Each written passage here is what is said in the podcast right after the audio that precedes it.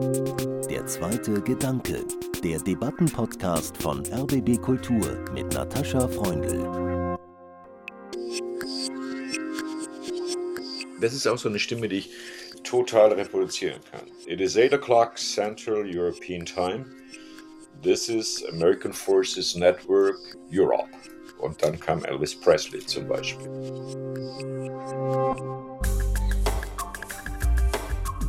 Die Präsenz der Stimme, darum geht es heute in der zweite Gedanke. Ich bin Natascha Freundl und begrüße Sie mit einer Geschichte. Ich solle was mit meiner Stimme machen, das riet mir einst eine Schauspiellehrerin. Da war ich 17 und hatte keine Ahnung, wohin die Reise gehen sollte. Jedenfalls nicht mehr auf die Theaterbühne, so viel war klar. Jetzt arbeite ich seit 22 Jahren im Radio und was mich daran besonders beglückt, das sind die Stimmen. Stimmen ohne Bild. Stimmen vieler Menschen, die ich über die Jahre interviewen durfte. Michael Gorbatschow, Anna Politkovskaya, Amos Oz, Joram Kanyuk.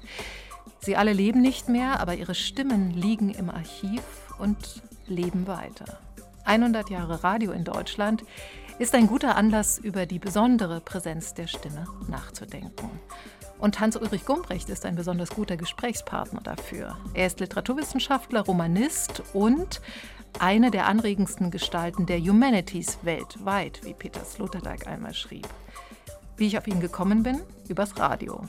Im Januar war Gumbrecht in Klassik, Pop etc. im Deutschlandfunk zu Gast und verriet, dass er gerade ein Buch über die menschliche Stimme schreibt. Lives of the Voice ist der Arbeitstitel, die lebende Stimme. Herzlich willkommen, Hans-Ulrich Gumbrecht. Schönen guten Abend aus Kalifornien. Wir zeichnen am 7. November 2023 auf und Sie haben schon gehört, Hans-Ulrich Gumbrecht ist in Kalifornien, konkret in der Green Library auf dem Campus der Stanford University, wo er seit 1989 Albert Gerard Professor in Literature ist, seit 2018 mit dem Zusatz Emeritus was bei ihm nicht Ruhestand bedeutet. Denn seit 2020 ist er Distinguished Professor of Romance Literature an der Hebrew University in Jerusalem. Seinen Werdegang, die Gastprofessoren weltweit oder gar die über 2000 Publikationen können wir hier nicht nennen, das würde unseren Rahmen sprengen. Aber so viel ist wichtig, Präsenz ist ein zentraler Begriff in der Betrachtung von Literatur und Leben für Sie, Herr Gumbrecht, und jetzt auch im Nachdenken über Stimme. Was hat Sie zur Beschäftigung mit der menschlichen Stimme geführt? Ja, es ist eigenartig, denn äh, man könnte ja sagen, es gibt im menschlichen Zusammenleben nichts, was zentraler ist als die Stimme. Ich habe als Untertitel für ein Kapitel gewählt, uh, The Fabric of Life, sozusagen die Textur des Lebens. Das ist eigentlich die menschliche Stimme, so wie wir beide jetzt unsere Stimmen benutzen, um Inhalte artikulieren zu können.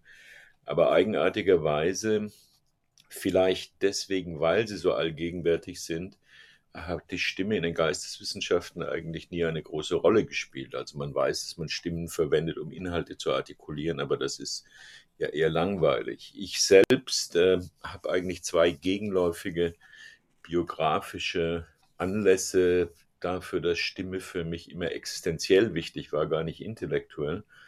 Das ist einmal die Stimme meines Vaters, der ein wirklich im Gegensatz zu mir sehr gut aussehender Mann war. Seine Freunde haben ihn immer mit den Hollywood-Schauspielern der 40er Jahre verglichen, Cary Grant und so, der ein sehr, sehr erfolgreicher Chirurg war, wohlhabend, großzügig, ermutigend und so weiter und so weiter. Eigentlich ein Vater, man sich nur wünschen kann, aber er hatte eine feminine Stimme oder jedenfalls eine Stimme, die sozusagen nicht im männlichen Bereich lag, was äh, niemand irritiert hat, ihn selbst nicht, aber mich ungeheuer. Hm. Schon als Kind hat mich das so irritiert, dass wenn wir zusammen ein Auto gefahren sind, ich immer das Radio ganz laut angemacht habe, um seine Stimme nicht hören zu müssen. Und als ich selbst in die Pubertät kam, war ich höchst nervös, ob ich dieselbe Stimme wie er haben würde. Glücklicherweise habe ich nicht dieselbe Stimme wie er. Warum das so traumatisch war, ich will jetzt gar nicht ins Detail gehen, weiß ich nicht, aber es hat mich in vieler Weise geprägt. Ich glaube, ich musste immer beweisen, dass ich sozusagen nicht auf dieser falschen Seite der Stimme bin. Und auf der anderen Seite habe ich meiner Frau eines Abends erzählt, dass es fünf Stimmen gibt, alle aus der Popmusik. Und das sind äh, sozusagen im historischen Ablauf Elvis Presley, Edith Piaf, Janis Joplin, Whitney Houston und Adele, also die gegenwärtige mhm. Adele, ohne die ich mir mein Leben nicht vorstellen könnte. Und da sagte meine Frau, wieso, ohne die du das Leben nicht vorstellen könntest? Ich weiß nicht warum. Ich kann gar nicht genau sagen, was diese Stimmen für mich getan haben, aber sie sind in einem positiven Sinn, in einem positiven Sinn für mich sehr, sehr wichtig. Das sind die beiden gegenläufigen Anlässe, ähm, die mich als Emeritus hat man ja viel Zeit. Deswegen habe ich mich emeritieren lassen, um Bücher schreiben zu können über Themen, die niemand interessieren, aber mich selbst. Deswegen habe ich gedacht, dass ich ein Jahr dranhänge, um ein Buch über Stimme zu schreiben. Ich bin der lebende Gegenbeweis, dass auch andere Menschen Stimmen interessieren. Ja, deswegen habe ich mich sehr gefreut über Ihre Anmoderation. Und deswegen wurde ich auch so hellhörig, als ich Ihre Sendung in unserem befreundeten Sender Deutschlandfunk gehört mhm. habe, Klassikpop etc. Aber Sie sind auch Literaturwissenschaftler und ich wollte mhm. Sie fragen, welchen literarischen Text über Stimme äh, Sie nennen würden, welcher Ihnen da am meisten gefällt. Ja, das ist eigenartig. Also, das habe ich mich auch gefragt, als ich das Buch geschrieben habe. Und es gibt eigentlich genaue, individualisierende Stimmbeschreibungen äh, in der großen klassischen Literatur. Ich nenne Ihnen gleich ein paar Beispiele. Sehr, sehr selten. Sie haben gesagt, ich bin Romanist. Also zum Beispiel habe ich, was ist der unter den realistischen Autoren des 19. Jahrhunderts, den großen europäischen realistischen Autoren, derjenige, der am genauesten beschreibt, ist nach meiner Meinung Gustave Flaubert.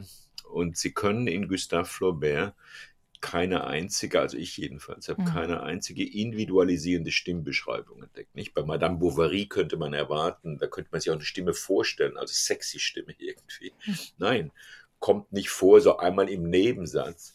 Es gibt eine Passage, äh, bei Proust, der sich an die Stimme einer jungen, schönen Frau erinnert. Und wenn Marcel Proust von einer jungen, schönen Frau schreibt, meint er immer eigentlich einen jungen, schönen Mann, an den er sich erinnert. Und die Stimme beschreibt er. Während in der Einleitung zu aller Recherche du Temps perdu, seinem großen Romanzyklus, wo sehr intensiv von seiner Mutter und von seiner Großmutter die Rede ist und von Gesprächen mit seiner Mutter und der Großmutter die Rede ist, der individuelle Klang der Stimme nie beschrieben wird. Und das ist erstaunlich, also bei Flaubert, bei Proust und bei anderem, dass die Aufmerksamkeit, beschreibende Aufmerksamkeit auf die Individualität der Stimme in der Literatur nicht weit entwickelt ist. Warum das so ist, weiß ich nicht, aber es bestätigt irgendwie die Meinung, dass vielleicht die Stimme so selbstverständlich the fabric of life ist, dass wir uns nie auf sie konzentrieren und nur selten auf sie konzentrieren. Es gibt die Kurzgeschichte von Franz Kafka, Josephine die Sängerin oder das Volk ja. der Mäuse. Interessanterweise hat er wahrscheinlich die Stimme zum Thema seiner wohl letzten Erzählung gemacht, weil ihm die eigene Stimme Text durch die, vor seinem Tod, ja. Genau, durch die Tuberkuloseerkrankung schon verloren ging. Naja gut, das ist natürlich äh, eine in vieler Hinsicht fiktionale Stimme. Das ist ja die Stimme einer Maus und äh, eine Maus berichtet über diese Stimme der Maus, über diese Sängerin. Und die Pointe, denke ich, ist bei Kafka immer schwer zu sagen, was genau die Pointe ist, vielleicht weil es so viele Pointen gibt. Die Pointe heißt am Ende, dass die Maus, die über die Stimme der Sängerin Josephine berichtet, sagt, und ihre Stimme erinnert uns an eine frühe Zeit in der Geschichte der Mäuse, wo wir noch alle Stimmen hatten und nicht piepsten. Also das ist ja eigenartig, dass die ganze Zeit von der Stimme der Sängerin die Rede ist und die wird so beschrieben, wie konventionell Opernsängerinnen beschrieben werden. Aber am Ende sagt dann diese Maus über die andere Maus, die Stimme ist so groß als Piepsstimme, weil sie uns daran erinnert, dass wir früher Stimmen hatten. Was man damit anfangen kann oder soll, ist wie bei Kafka immer sehr schwierig zu sagen. Aber es ist eigentlich keine individualisierende Beschreibung einer Stimme. Aber Sie haben recht, es ist die der eine klassische Text aus dem vergangenen Jahrhundert, wo zumindest die Stimme im Zentrum steht. Mhm. Und jetzt muss ich doch erklären, warum wir heute zwei und nicht drei Stimmen im zweiten Gedanken haben. Denn fest eingeplant war auch die große Stimmkünstlerin, Performancekünstlerin Meredith Monk, die gerade ihre große Werkschau im Münchner Haus der Kunst zeigt. Aber Meredith Monk hat uns kurz vor der Aufzeichnung abgesagt, vielleicht aus Erschöpfung oder Zeitdruck kurz vor der Ausstellungseröffnung. Und dafür können wir beide ein bisschen intensiver über Ihre Beschäftigung mit der Stimme nachdenken, Herr Gumbrecht. Sie verdanken einen Gedanken zur Stimme der Leiterin des Wissenschaftslektorats im Surkamp Verlag, Eva Gilmer.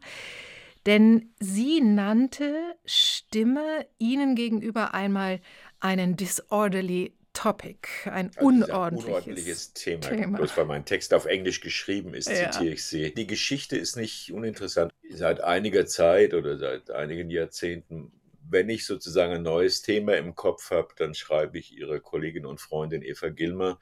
Und dann sagte sie, na ja, und das ist, hat sich sehr bewährt, was sie gesagt hat, diese Intuition.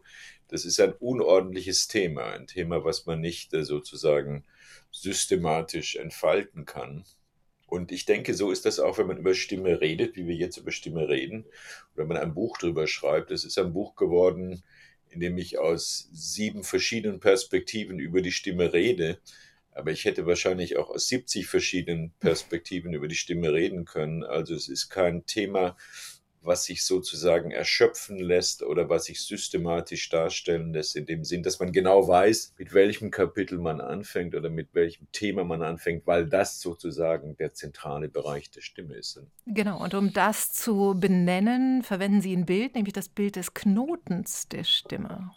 Im Deutschen spricht man ja davon, dass man Knoten in der Stimme hat, wenn die Stimme gerade nicht klar ist. Erstens geht das im Englischen nicht. Zweitens verwendet man metaphorisch oder metonymisch, denke ich, zumindest im amerikanischen Englischen, dem ich seit dreieinhalb Jahrzehnten zu Hause bin, Knoten öfter als im Deutschen, wenn Dinge zusammenkommen, also im Sinn von Intersection. Ja, also viele Dinge kommen zusammen im Deutschen ist, glaube ich, mehr im Vordergrund die Bedeutung von unauflösbarer Knoten. Das meinte ich nicht, sondern vieles kommt in der Stimme zusammen.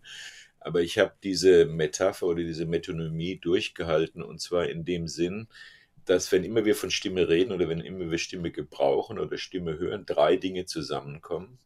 Das ist zum einen die Stimme als Teil des Körpers. Also ja. man könnte ja, wir sehen jetzt, während wir sprechen, wir sehen uns ja nicht, zum Beispiel hier, also wie meine Stimme stärker oder schwächer sich artikuliert, die physische Stimme, die auf ihre, in diesem Fall auf ihr Trommelfell jetzt trifft, aber auch, ist, man hört ja mit dem ganzen Körper, nicht mit dem Trommelfell, also ihren Körper erreicht. Das ist einmal die Stimme. Zum Zweiten ist die Stimme immer auch, das ist relativ banal, ein Medium zur Artikulation von Bedeutung, so wie die Schrift ein Medium zur Artikulation von Bedeutung ist.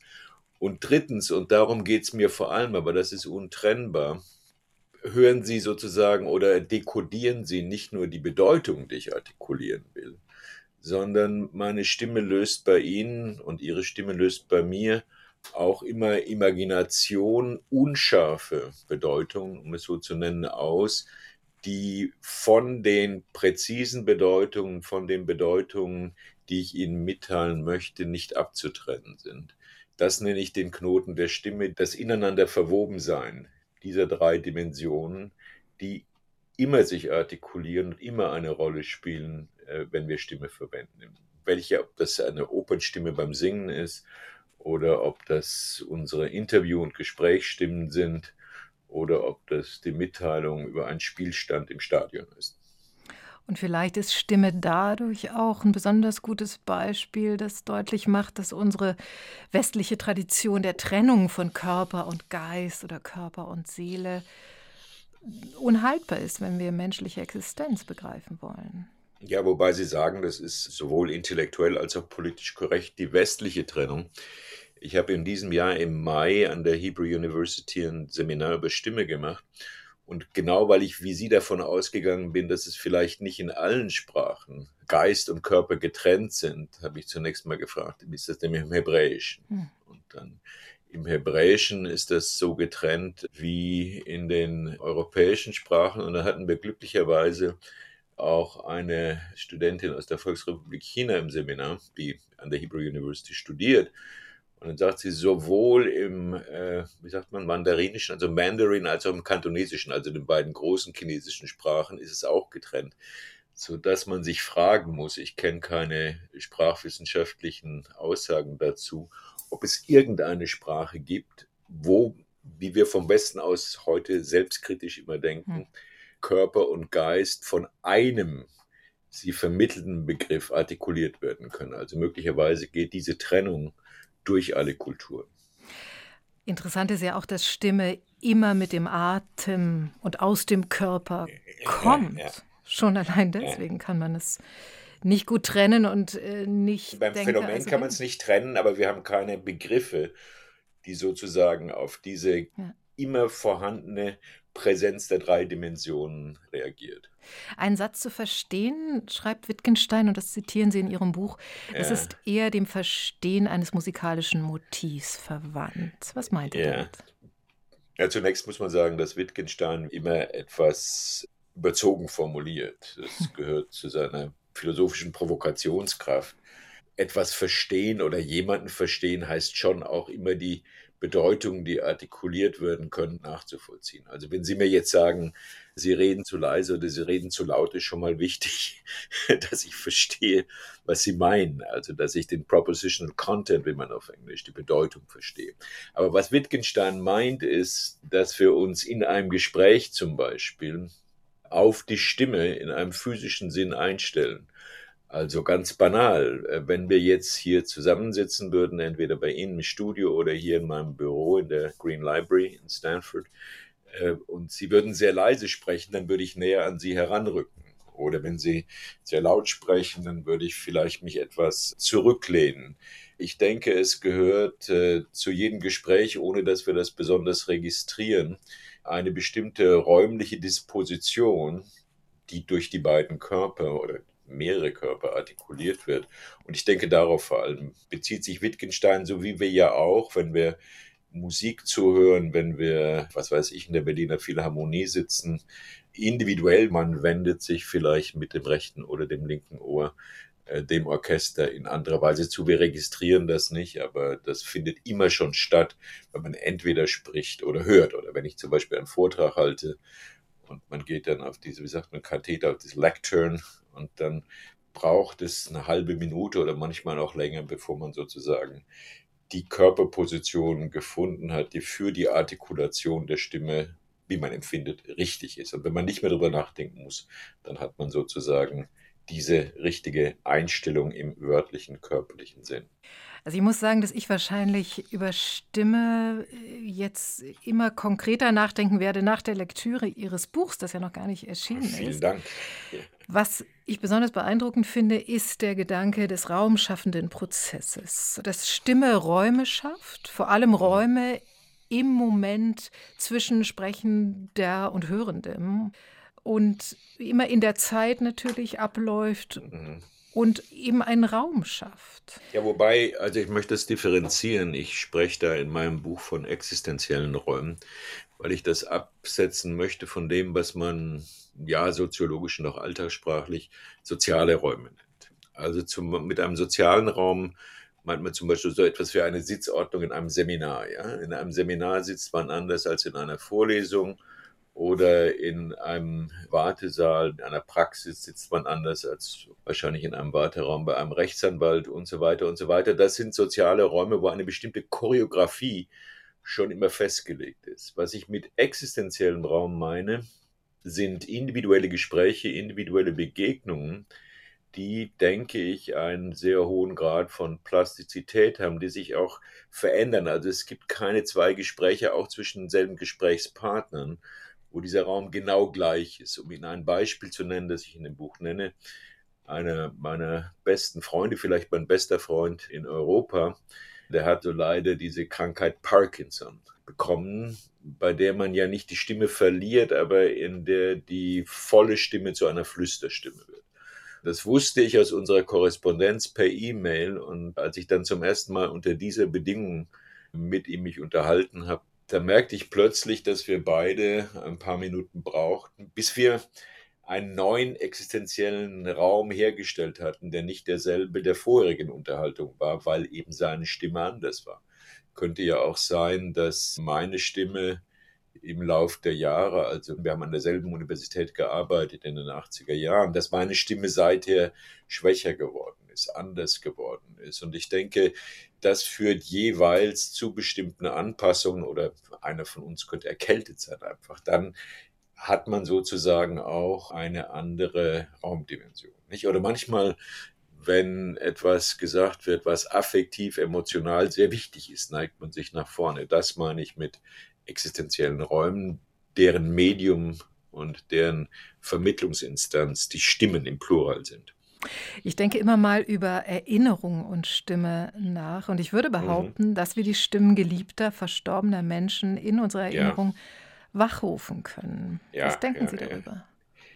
Ich denke darüber, dass das eigenartig unregelmäßig ist. Ja? Es gibt ähm, Stimmen, also die meines Vaters, an die ich mich lieber nicht gerne erinnere, aber die habe ich sozusagen dreidimensional äh, im Gedächtnis. Die Stimme meiner Mutter könnte ich eigenartigerweise beschreiben, wie man eine, eine Stimme einer Sängerin beschreibt, aber ich, ich höre sie nicht. Es gibt, das schreibe ich auch in dem Buch, also die äh, Stimme eines Großonkels von mir, der zu diesen paar Zehntausend Deutschen gehörten, die bis in Mitte der 50er Jahre in Sibirien in Kriegsgefangenschaft waren. Und äh, der kam aus Sibirien zurück und hat sich dann nach einigen Monaten umgebracht. Aber wir sind einige Male an Sonntagen spazieren gegangen. Und ich kann mich haargenau an die Stimme erinnern. Jetzt müssen Sie sozusagen den Ton runterschalten, so dass ich dieselbe bis heute verkörpern kann. Ich sage, frei will ich sein. Frei. Frei. Es ist, als hätte ich sozusagen synchronisch die Stimme in meinem Ohr. Der, dieser Onkel, Großonkel Franz Reich, hieß er mit Nachnamen, war für mich nicht besonders wichtig und ich habe auch gar nicht das Trauma dieser zehn Kriegsgefangenenjahre in Sibirien nachvollziehen können. Aber an diese Stimme kann ich mich vollkommen erinnern. Die Stimme meines Vaters kann ich nicht so gut nachahmen, weil ich sozusagen die Stimmhöhe nicht erreiche. Aber es gibt, wie Sie sagen, Stimmen, an die ich mich verwende das Wort nochmal, dreidimensional erinnern mhm. kann und andere Stimmen, die ich beschreiben könnte, das ist auch eine Art von Erinnerung, die ich aber selbst nicht verkörpern kann. In Paul Austers neuem Roman Baumgartner, da klingelt plötzlich ein abgestelltes mhm. Telefon in der Wohnung äh, des Titelhelden mhm. und die verstorbene Frau Anna ist dran und berichtet ihm aus oh. dem Reich der Toten. Und ja. ich würde sagen, es gibt sozusagen so unaufgeforderte Anrufe der Toten, nicht durch irgendeinen Apparat, ja. aber durch das, Sicher, was, ja. was bei Proust Memoire involontaire heißt, also unwillentliche Erinnerung. Jetzt habe ich mich an den Onkel Franz, mein Großonkel Franz, natürlich mehr erinnert im vergangenen Jahr, in zwei vergangenen Jahren, weil ich an diesem Buch gearbeitet habe und weil mir dieses eine Beispiel äh, sehr aufgefallen ist. Aber es gibt, wie Sie sagen, solche äh, Anrufe aus der Vergangenheit, wobei wenn ich das verallgemeinern möchte, ich war eigentlich überrascht, wie wenig wir eigentlich, oder wie wenig ich zumindest, die Stimmerinnerung, aber auch die Stimmenimagination erklären kann. Also solche Stimmen suchen mich manchmal heim, wie Sie sagen. Da kommt so ein eigenartiger Anruf, Memoir involontaire aus der Vergangenheit. Aber manchmal, wenn ich eine Stimme aktiv erinnern will, ich möchte jetzt diese Stimme hören, um zum Beispiel drei Sätze darüber zu schreiben, dann kann ich das nicht in dem Maß auslösen, wie ich das gerne auslösen möchte. Also sie suchen mich eher heim, als dass ich sie abrufen kann. Sie hören der zweite Gedanke heute über die Präsenz der Stimme mit dem Literaturwissenschaftler und Romanisten Hans-Ulrich Gumbrecht, zugeschaltet aus seinem Büro auf dem Campus der Stanford University in Kalifornien, wo er seit 1989 Professor für Komparatistik ist. Und Anlass unseres Gesprächs, Herr Gumbrecht, ist ja eigentlich der diesjährige 100. Geburtstag des Radios in Deutschland. Daher sollten wir auch ein bisschen übers Radio sprechen, das Medium, das von Stimmen lebt, ohne uns mit Bildern zu belästigen. Welche Rolle spielt Radio in Ihrem Leben? Normale Rolle sozusagen. Also ich habe kein Autoradio. Das hat aber damit zu tun, dass ich also, also ich bin 1948 geboren, eine Geburtsurkunde, die klar noch aus der Nazi-Zeit ist, also in deutscher Schrift gedruckt. Äh, das hat nach 1945 nicht mehr so stattgefunden. Und dann steht irgendwo Land. Und wo Land steht, steht nicht Deutschland, sondern es ist ein dicker, fetter Stempel. Das American Occupied Zone of Germany.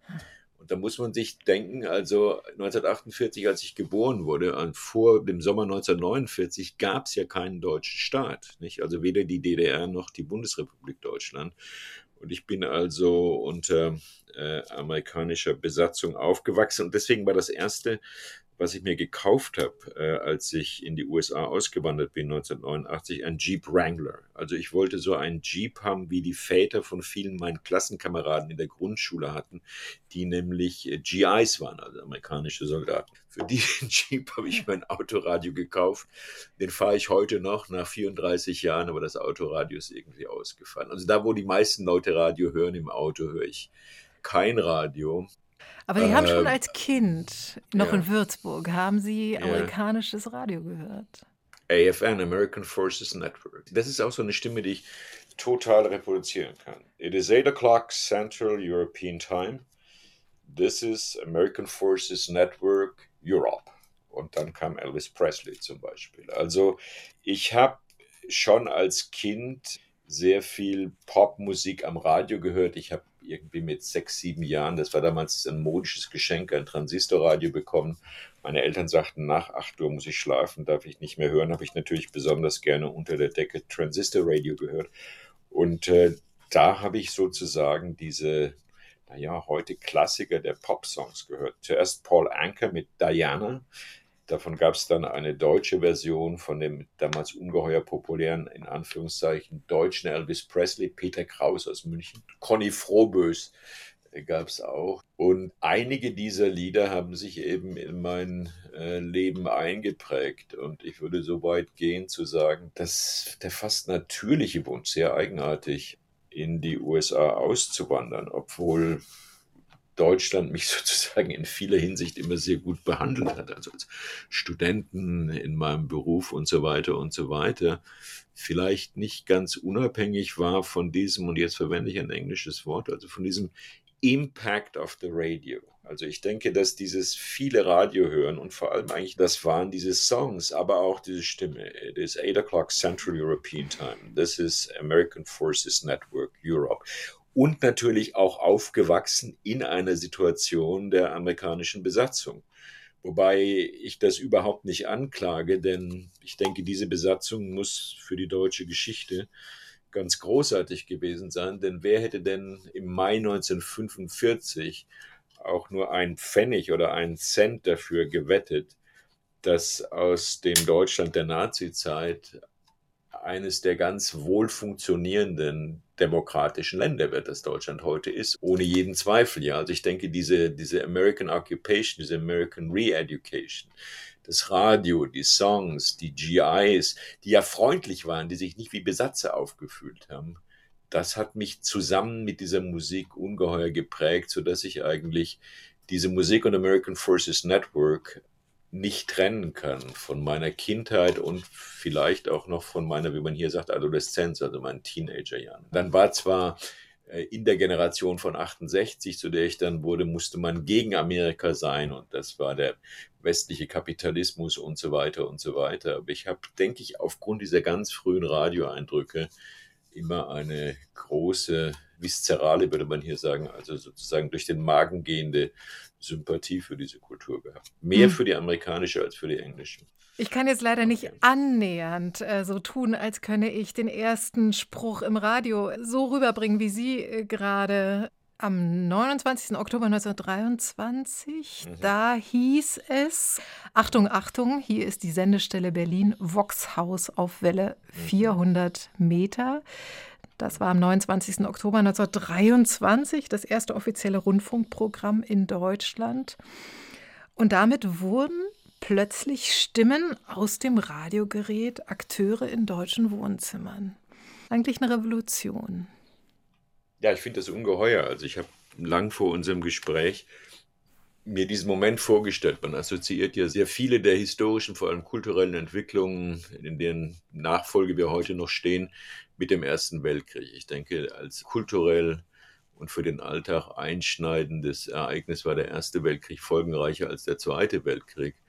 Und mir vorzustellen, dass zunächst die ersten fünf Jahre äh, nach dem Ersten Weltkrieg, also auch diese unsicheren Revolutionsjahre in Deutschland. Deutschland hätte ja damals auch ein kommunistisches Land werden können unter dem Einfluss der Oktoberrevolution in der Sowjetunion, dass die noch ohne Radio stattgefunden haben. Mhm. Und dann plötzlich, also Ende der 20er Jahre, ist das Radio ungeheuer wichtig. Es gibt, soweit ich das weiß, es gibt wenig Dokumente zu dieser Überraschung. Aber wie Sie sagen, mir vorzustellen, dass plötzlich man also ein Radio zu Hause stehen hat und da werden Stimmen präsent. Nicht? Das gibt es bis heute nicht. Man redet jetzt manchmal äh, davon, dass das vielleicht eine technologische Möglichkeit der Zukunft wird, dass Körper also präsent werden gegen die Distanz, dass ich also plötzlich bei Ihnen im Studio sein könnte. Schwer vorzustellen, aber ähnlich schwer vorzustellen muss es gewesen sein, dass eine Stimme, wie wir heute sagen würden, live präsent ist. Also ich denke, ein ungeheurer Einschnitt,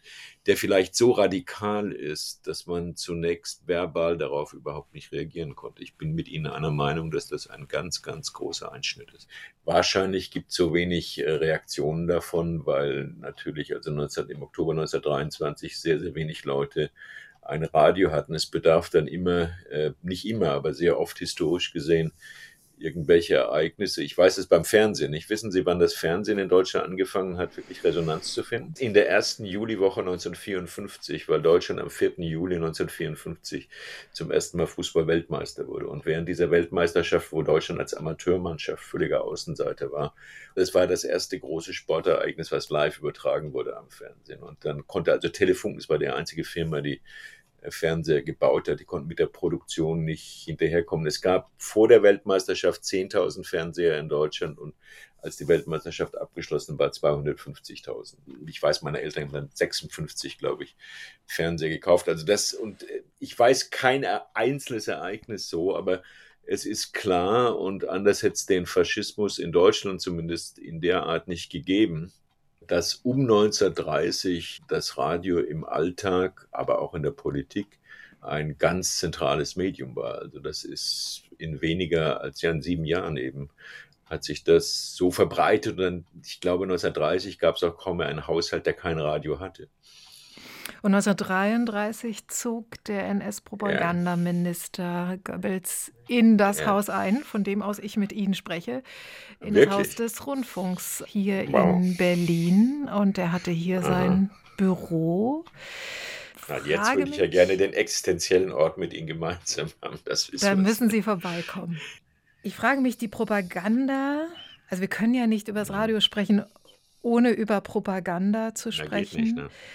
Im direkten Gespräch, im intimen Vier-Augen-Gespräch, das ja so der mhm. Ausgangspunkt auch Ihrer mhm. Überlegungen ist, mhm. ist diese Form von Propaganda, wie wir sie dann durch Massenmedien mhm. wie Radio oder Fernsehen auch äh, erlebt haben, nicht möglich. Man redet immer sehr viel von Propaganda, das hat natürlich auch damit zu tun, dass Goebbels selbst diesen Begriff sehr stark verwendet hat. Ich fühle mich bei Goebbels immer irgendwie schuldig, weil er in Würzburg studiert hat. Also Goebbels äh, hat diesen Begriff der Propaganda eigentlich in die Welt gesetzt und bis heute im Deutschen etabliert. Es war der Sprachen Titel seines Ministeriums. Ja, ja, Ministerium eben, für Volksaufklärung ne? und Propaganda. Und Propaganda. Aber man kann zum Beispiel, Propaganda kann man nicht richtig ins, ins Englische übersetzen also, oder ins Französische oder so. Was ich sagen will, es ist unterstellt, dass es bei dieser faschistischen Propaganda um Inhalte geht. Und ich habe neulich eine aus meiner Perspektive jungen Kollegin gelesen über diesen Radiofaschismus, wie sie es nennt. Und diese Kollegin sagt, dass es eigentlich gar nicht so sehr um die Inhalte geht, sondern um das Ritual, das bei wie man damals in Deutschland sagte, Führerreden, also zum Beispiel auf dem jährlichen Nürnberger Reichsparteitag, die ganze Nation über Volksempfänger gleichgeschaltet war. Also abgesehen von den wenigen Deutschen, die sich zumindest bis 1939 sozusagen entweder auf Distanz oder gegen die NSDAP verhielten, war die Nation, und ich verwende ganz bewusst dieses Wort, gleichgeschaltet. Alle Deutschen hörten 20 Minuten dieser eigenartigen, nicht sehr schönen Stimme mit ihrem eigenartigen, eher österreichischen als bayerischen Akzent zu. Und was da gesagt wurde, war ja eigentlich äh, fast immer dasselbe. Aber es war diese Gleichschaltung mit dieser Stimme, die es ohne Radio und eben auch ohne den Volksempfänger, das war ja dieser eine Typ von Radio, den jede deutsche Familie hatte. Also diese Gleichschaltung der Nation, alle Deutschen sind im Hören dieser Stimme physisch in einer eigenartigen Weise vereinigt. Ich fand diese These, ich weiß nicht, ob sie mich überzeugt hat, aber ich fand diese These also ganz im Gegensatz zum Begriff der Propaganda sehr eindrucksvoll. Eigentlich auch ein, ein sozialer und existenzieller Raum. Genau, ein ganz, ein ganz anderer, aber das kann man nicht mit dem Faschismus generell gleichsetzen. Zumal also nicht alle Diktatoren, die man unter Faschismus subsumiert, Stimmen hatten, die sich dafür geeignet haben. Also das war in Italien, es gab auch äh, ähnliche Radioübertragungen mit Mussolini. Und Mussolini war äh, offenbar also als Redner sozusagen unter freiem Himmel sehr gut und geschickt.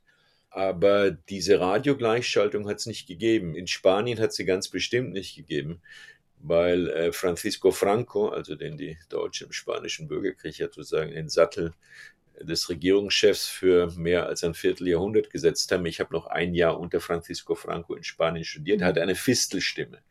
Also mit einer Fistelstimme war diese Gleichschaltung der Nation nicht zu erreichen. Was genau die Stimme war, die man für diese Gleichschaltung brauchte und warum sich Hitlers Stimme dafür besonders geeignet hat, könnte man wahrscheinlich herausfinden. Aber ich hatte ehrlich gestanden in meinem Buch nicht die Geduld dafür. Und jetzt springen wir mal kühn in die Gegenwart und mhm. ähm, ich nehme Sie mal mit in die Berliner U-Bahn zum Beispiel und da mhm. sehen wir ganz viele Menschen mit kleinen Geräten in der Hand mhm. und Kopfhörern im Ohr. Mhm. Manche schauen Filme, viele hören auch. Sie hören Podcast, äh, sie hören Hörbücher. Mhm. Sie sind in einem Raum und sie sind gleichzeitig sehr weit voneinander entfernt. Also ich gehöre nicht zu denen, ich, ich habe hier einen Kopfhörer für Ereignisse wie heute, wenn wir ein Radiointerview machen oder sowas. Aber ich höre eigentlich sehr selten mit Kopfhörer. Ich denke natürlich vor allem, dass dieses äh, einer Stimme ausgesetzt sein, die entweder eine Live-Stimme sein kann oder auch eben eine, wie sagt man, Stored Voice, also eine, aufgezeichnete, eine aufgezeichnete Recorded Voice, eine ja. aufgezeichnete Stimme, dass führt zunächst und vor allem nicht zur Herstellung eines existenziellen Raums. Also dadurch, dass ich daran nicht beteiligt bin, also wenn ich zum Beispiel irgendwann nach unserem Gespräch äh, einen Moment aus Green Library rausgehe und eine Zigarette rauche, der einzige in Kalifornien eine Zigarette rauche, dann äh, laufen dauernd solche Leute an mir vorbei. Nicht? Und selbst wenn ich denen sage, hi, good morning, isn't the weather nice, und die würden das gar nicht hören, sondern die sind auf diese Stimme konzentriert, die sie über Kopfhörer empfangen. Wie gesagt, ich habe nichts dagegen. Ich sage auch nicht, oh, dann gibt es keine existenziellen Räume mehr, aber es ist eine ganz andere und ich denke radikal verschiedene Situation des Gebrauchs und der Vermittlung einer Stimme. Und ich muss sagen, ich bin dem auch verfallen. Da sieht man vielleicht ein bisschen den Altersunterschied mhm. zwischen mhm. uns. Äh, ich liebe es zum Beispiel, Fahrrad zu fahren und dabei äh, Stimmen zu hören, ja. Äh, Podcasts. Ja, wie gesagt, da ist nichts dagegen zu sagen. ja, aber diese, diese Verschiebung von, von Zeit und Raum äh, fasziniert Also das ist im Grunde, wieder. wahrscheinlich, wenn Sie dann Fahrrad fahren, viele Leute in Berlin hier nicht, und den Podcast hören. Das ist wie mein Transistorradio, ja, aus den 50er Jahren. ja, ja. Aber nun haben ja. wir auch die Situation, Herr Gumbrecht, dass ja. Stimmen zunehmend künstlich hergestellt werden können. Also neulich zum Beispiel auf dem großen internationalen Treffen, das in Großbritannien abgehalten wurde, wo ja aus sehr vielen Ländern äh, dieser Welt PolitikerInnen zusammengekommen sind, um über mhm. die Zukunft mit künstlicher Intelligenz zu sprechen.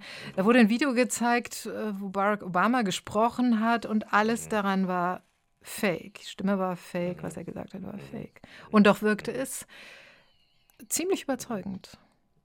Ja, ich weiß, also ich habe davon gelesen, habe davon gehört, also ich habe die Stimme nicht gehört ist eigenartig, weil man könnte sich jetzt natürlich ausdenken, welche Möglichkeiten der Manipulation, vielleicht weniger der politischen, aber auch der individuellen Manipulation äh, dadurch gegeben werden. Ja, also plötzlich äh, hören Sie eine Stimme am Telefon oder was immer, die ihnen erklärt, äh, dass sie sie heiß und innig liebt. Und äh, das ist die Stimme genau der Person, von der sie heiß und innig geliebt werden möchten. Aber es ist gar nicht diese Person. Also das ist irgendwie erschreckend.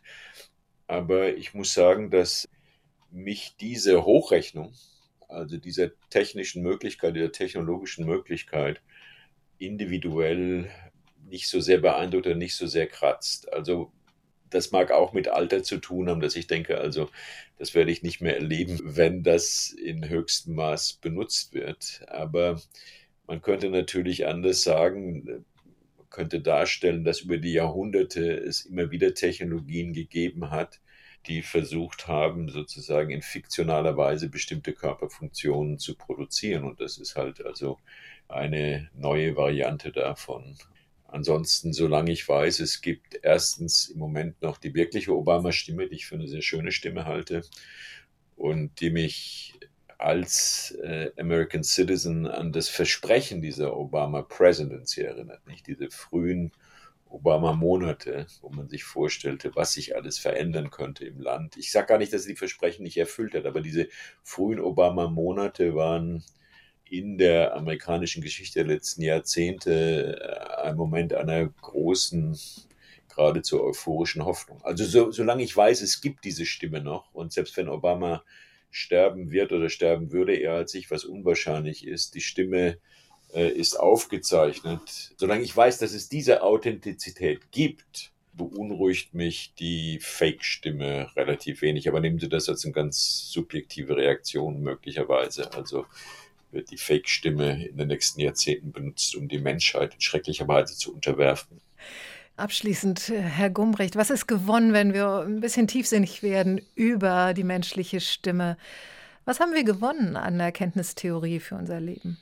Ja, also das ist jetzt, ich antworte Ihnen jetzt nicht in Bezug auf die Stimme, sondern in Bezug auf die Geisteswissenschaften, in denen ich ja mein Leben verbracht habe und das mich auch ganz gut unterhalten. Also ich denke, die Geisteswissenschaften sind vor allem, können vor allem unterhaltsam sein. Wir haben ein schönes Gespräch gehabt. Also ich hoffe, Sie würden das auch sagen. Sie Absolut. können natürlich jetzt schlecht, sich schlecht Nein sagen.